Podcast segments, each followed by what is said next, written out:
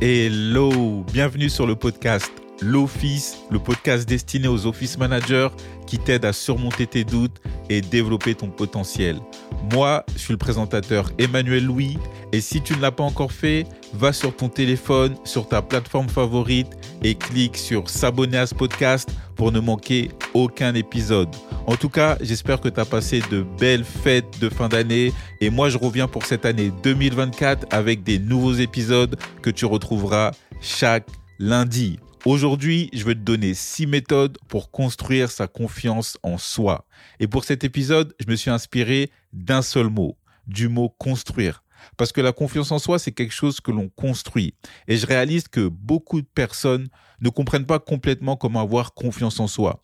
En gros, la confiance en soi, c'est quelque chose que tu atteins, c'est quelque chose que tu gagnes. Et si tu sors pas de ta zone de confort et que tu passes tes journées dans une routine quotidienne comme scroller sur les réseaux sociaux, comme regarder Netflix tous les soirs, comme ne pas faire grand chose, en fait, de tes journées sauf la routine métro, boulot, dodo, alors il y a de fortes chances que tu gagneras pas confiance en toi.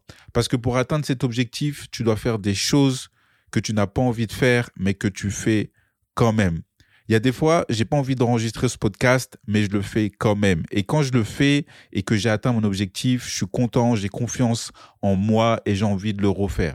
Et pour avoir confiance en soi, tu dois faire des choses que tu n'as pas souvent envie de faire, mais que tu dois faire quand même parce que même si les résultats n'y sont pas, tu sais que tu veux le faire. Par exemple, si tu veux perdre du poids, tu sais que tu dois arrêter de manger trop gras ou peut-être trop sucré, et même si tu vois pas les résultats pendant quelques semaines, mais tu dois le faire. Si tu veux être un meilleur communicant, tu sais que tu dois parler à un maximum de personnes, même si tu es introverti, même si tu es timide, même si tu bégayes ou peu importe, il faut que tu fasses la chose que tu n'as pas envie de faire. Si tu veux être meilleur à la prise de parole dans des réunions, au travail ou peu importe, tu sais que tu dois prendre des initiatives pour présenter des réunions et même si tu sais que ça ne sera pas au niveau dès le début, tu dois le faire. Et c'est exactement comme ça que tu vas augmenter la confiance que tu as en toi, mais qui est cachée et que tu dois faire ressortir. Alors la confiance en soi, ça vient quand tu fais une action. Et même si les résultats, ça se voit pas directement, c'est à ce moment-là que tu commences à croire en toi. Alors aujourd'hui, je vais te donner des astuces pour que tu puisses être la meilleure version de toi-même. La première méthode, c'est de passer à l'action. Tu dois passer à l'action. Tu pourras pas dire "Ah, j'ai envie d'avoir confiance en moi" et hop, tu deviens la personne la plus confiante en quelques secondes.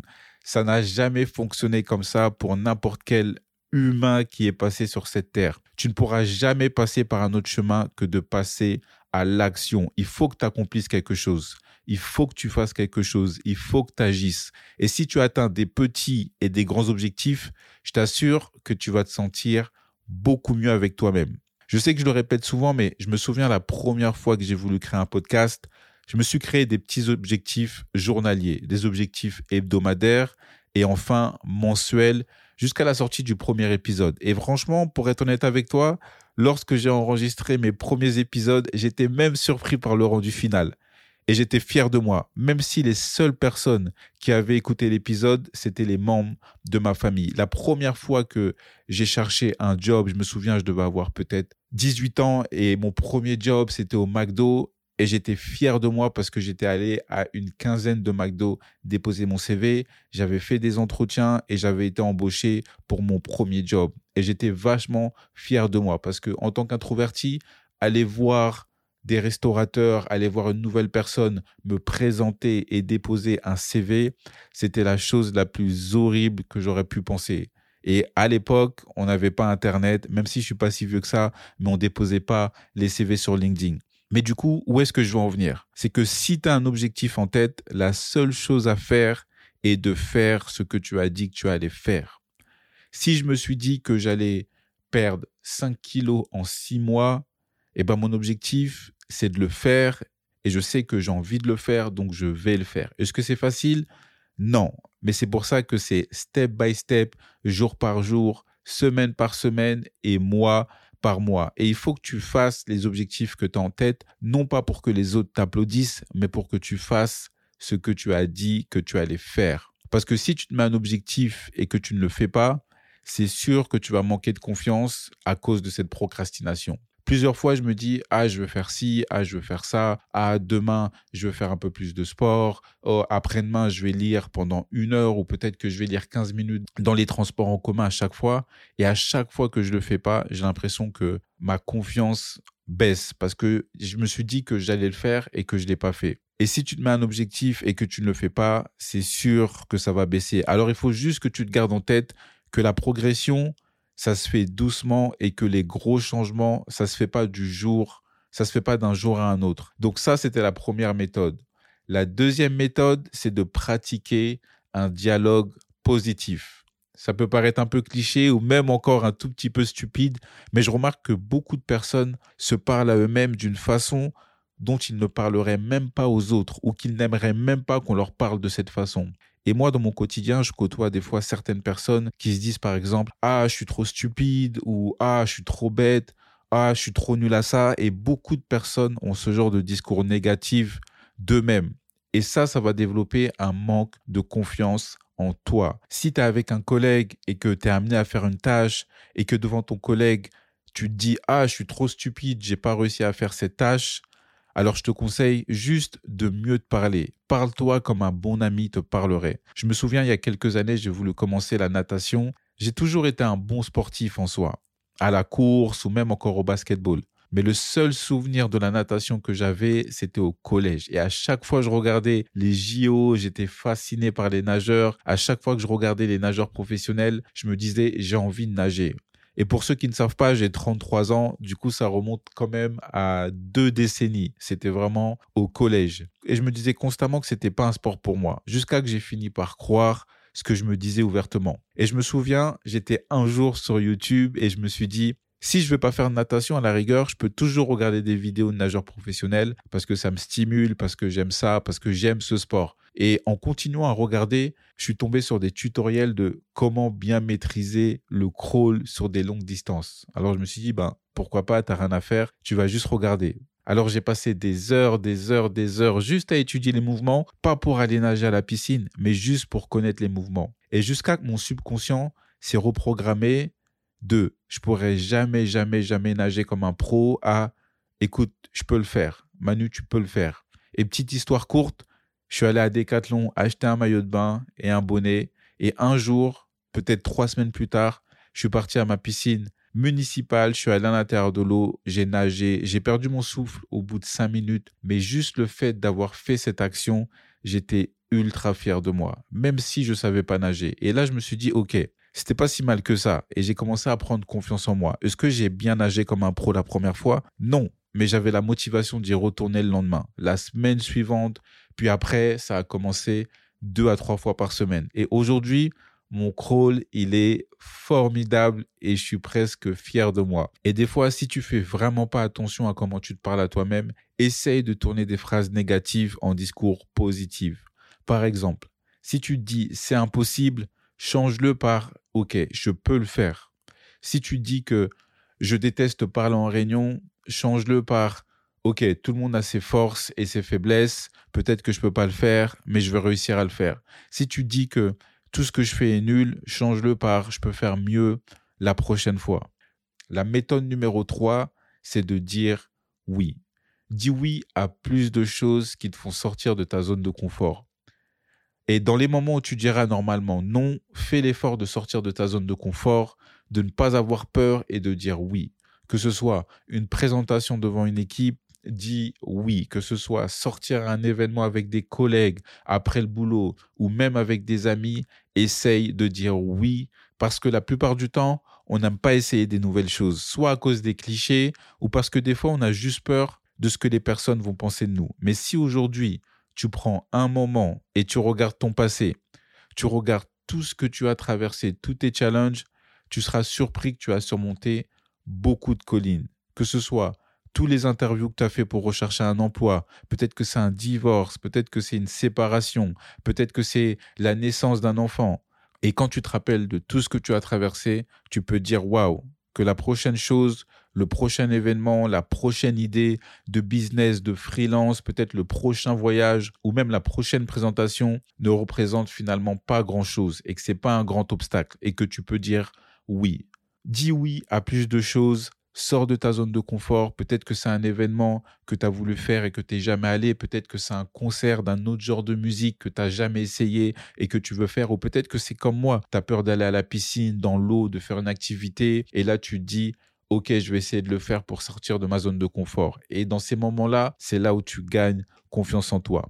La méthode numéro 4, c'est de faire ce qui te fait peur. Pourquoi c'est important de faire ce qui te fait peur? Parce que si tu repousses les choses qui te font peur et que tu attends d'avoir confiance en toi pour le faire, tu ne le feras jamais et tu vas faire grandir ta peur. Ça peut être par exemple demander une augmentation à ton manager, ça peut être postuler un prochain poste, ça peut être encore demander une personne en date, je ne sais pas, pour les célibataires, mais tu ne seras jamais ce que ça fait d'avoir confiance en toi si tu n'affrontes pas ce qui te fait peur. Et ce que j'aime avec ce genre de situation, c'est que une fois que tu as fait la chose qui te fait peur, tu vas voir que tu seras tellement fier de toi et tous les challenges qui vont suivre vont devenir plus faciles. À chaque fois que tu affrontes tes peurs, que tu fais quelque chose de difficile ou que tu fais quelque chose de nouveau, toutes les choses qui viennent après deviennent plus faciles. Et tout ce que tu as à faire, c'est suivre le même chemin.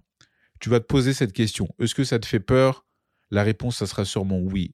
Est-ce que peut-être que tu vas tirer une expérience positive Je pense que ça sera oui. Est-ce que tu vas être fier de toi? Et je suppose que la réponse sera oui. Et si tu te poses ces trois questions et que tu réponds à oui, et même si tu réponds non à toutes ces questions, à la fin de la journée, tu vas jamais savoir ce qui se trouve derrière la porte. Tu vas jamais savoir si au final, surmonter cet obstacle, surmonter cette peur, surmonter ce challenge va te faire du bien et va te faire grandir. Peut-être que si tu ne demandes pas ta prochaine promotion, tu vas jamais savoir si tu es éligible à une promotion. Si tu ne demandes pas une augmentation de salaire, tu ne sauras jamais si tu auras pu avoir un meilleur salaire ou pas. Et tu ne sauras pas si la personne que tu veux demander en date, en rendez-vous ou aller au restaurant t'aime ou t'aime pas. Après, je dis pas que c'est facile d'affronter ces peurs parce qu'on a tous peur, par exemple, du rejet, on a tous peur de mal faire les choses ou de se ridiculiser. Et c'est sûr que je ne dis pas que c'est forcément, je dis pas que c'est forcément facile d'affronter ces peurs parce qu'on a tous peur du rejet, on a tous peur de mal faire les choses ou de se ridiculiser. Mais ce que je dis, c'est qu'il y a une seule solution pour avoir un résultat concret. Et c'est essayer. Essaye. Essaye de faire ce qui te fait peur. Essaye d'aller voir un nouveau collègue et de lui dire bonjour. Essaye de dire bonjour à un maximum de personnes au bureau. Essaye de faire cet appel téléphonique qui te fait peur. Et tu réaliseras que d'être un peu anxieux ou faire quelques erreurs, eh ben au final, c'est même pas aussi grave que tu le penses. Et à chaque pas en avant, tu gagneras confiance en toi. Et la méthode numéro 5, c'est d'arrêter de te comparer aux autres. C'est l'un des conseils les plus importants de cet épisode parce que il faut que les personnes arrêtent de se comparer aux autres. Alors laisse-moi te poser quelques questions, juste pour savoir si tu es dans la bonne direction. Est-ce que tu te compares avec les autres personnes que tu suis, par exemple, sur Instagram? Est-ce que tu compares, par exemple, ton salaire avec celui de tes amis? Est-ce que tu compares ta maison? Est-ce que tu compares tout ce qu'il y a de matériel avec les personnes que tu as autour de toi? En fait, la théorie de la comparaison explique que se comparer aux autres, c'est tout à fait normal. Je le fais aussi lorsque euh, je vais au sport ou que je vois une personne bien habillée. Ça m'arrive de me, de me comparer à une autre personne, c'est tout à fait normal. On est des êtres humains. Mais c'est pas pour autant que ça donne plus de confiance. Alors, faut toujours se rappeler dans ces moments-là que chaque individu est à un stage ou une saison différente de sa vie et qu'on a tous des objectifs différents. Et qu'au contraire, se comparer à l'effet opposé. Lorsque tu te compares à quelqu'un, tu vas pas plus gagner confiance en toi. Justement, ça aura l'effet opposé. Et il y a même des recherches sur la personnalité qui disent que les personnes qui se comparent aux autres ressentent de la jalousie. Waouh, moi pour moi c'est un mot qui est fort la jalousie parce que lorsque tu te compares à quelqu'un, il y a plus de chances que tu puisses ressentir de la jalousie. Et lorsqu'on devient jaloux, ça amène à ne pas s'aimer. Les personnes qui sont jalouses, généralement, c'est qu'elles n'aiment pas quelque chose, mais qu'elles voient chez l'autre personne. Ça peut être un trait de caractère, ça peut être un trait de personnalité, ça peut être un vêtement, ça peut être matériel comme ça peut être immatériel. Alors comment est-ce que tu fais pour avoir confiance en toi quand tu sens que tu te compares à quelque chose d'autre ou à quelqu'un d'autre? La première chose, c'est que rappelle-toi que c'est mauvais pour ton bien-être. La deuxième chose, c'est que chaque personne a sa propre course et que la vie, c'est pas une compétition. Chacun vit sa propre vie. Le numéro 3, souviens-toi surtout de tes forces et de tous les succès que tu as eus. Ça peut être, comme je le disais, la naissance d'un enfant, ça peut être une promotion, ça peut être un emploi, ça peut être tes talents, ça peut être peut-être parce que tu es bon à un sport. Rappelle-toi toujours que tu as des forces et que tu as des succès que les autres n'ont pas. Et le dernier conseil, c'est de garder un journal de gratitude. Je sais que ça peut paraître cliché, mais lorsque tu gardes un journal de gratitude où tu écris toutes les choses positives que tu as dans ta vie, ça peut amener un vrai changement. Et en faisant ça, tu pourras te rappeler que c'est vraiment, vraiment important de te focus sur ta propre vie et non celle des autres. Et si chaque personne pouvait prioriser sa propre vie au mieux de se comparer, au mieux de juger, je pense que on serait dans un monde meilleur. Et enfin, la sixième méthode, c'est prends soin de ton corps. Ne t'arrête pas juste avec les méthodes précédentes que je t'ai dit, mais c'est très important de prendre soin de ton corps parce que tu vas pas juste gagner confiance en toi si t'es pas aligné avec ton corps et ton esprit. Alors je vais te donner quelques conseils de self-care pour te sentir bien. La première chose, ça va être ton régime alimentaire. Lorsque tu manges sainement, tu nourris ton corps avec les bons nutriments. Lorsque tu nourris ton corps avec les bons nutriments, tu te sens plus fort, tu as plus d'énergie et tout ça afin que tu te sentes mieux. Donc lorsque tu vas prendre des repas, fais peut-être plus attention à ce que tu manges. Bien sûr, un petit fast-food par semaine, ça fait toujours du bien. Le carré de chocolat, ça fait toujours du bien. Mais il faut pas que ça soit à l'excès. Ton régime alimentaire, c'est très important pour être aligné avec ton corps et ton esprit. La deuxième chose, c'est de faire des exercices physiques. Tu n'as pas besoin d'être un athlète professionnel parce que les études montrent que pratiquer un sport régulièrement booste ta confiance. Parce que plus tu aimes ton corps, plus tu seras amené à porter les vêtements que tu aimes ou encore affronter tes peurs. Le troisième conseil, ça va être faire de la méditation. La méditation, ça peut t'aider à avoir plus confiance en toi sous plusieurs formes. Le premier, c'est que ça t'aide à t'accepter comme tu es. Et la seconde, c'est que la méditation t'aide à ne plus avoir de pensées négatives. Quand tu médites, ça te permet de te déconnecter pour justement vivre le moment présent. Et le dernier conseil, ça va être ton sommeil. Dormir suffisamment, c'est vraiment important pour tes émotions parce que si la qualité de ton sommeil est bonne, tu seras plus amené à être positive et optimiste. Voilà, c'est les six méthodes pour construire sa confiance en soi la première méthode, c'est de passer à l'action. La deuxième, c'est de pratiquer un dialogue positif. La troisième, c'est de dire oui à plus de choses. La quatrième, c'est de faire ce qui te fait peur. La cinquième, c'est d'arrêter de te comparer aux autres. Et la dernière, c'est prendre soin de ton corps. C'est fini pour moi. J'espère que tu as aimé l'épisode d'aujourd'hui et que tu t'es abonné sur Spotify, Apple ou ta plateforme favorite. Surtout, partage cet épisode et n'hésite pas à me taguer sur LinkedIn à Emmanuel Louis. Et comme d'habitude, je te laisse sur le même message. Si personne ne te l'a dit aujourd'hui, tu es apprécié et ton énergie est une source de joie pour les autres. Je te remercie, je te souhaite une bonne journée et une excellente semaine. À lundi prochain.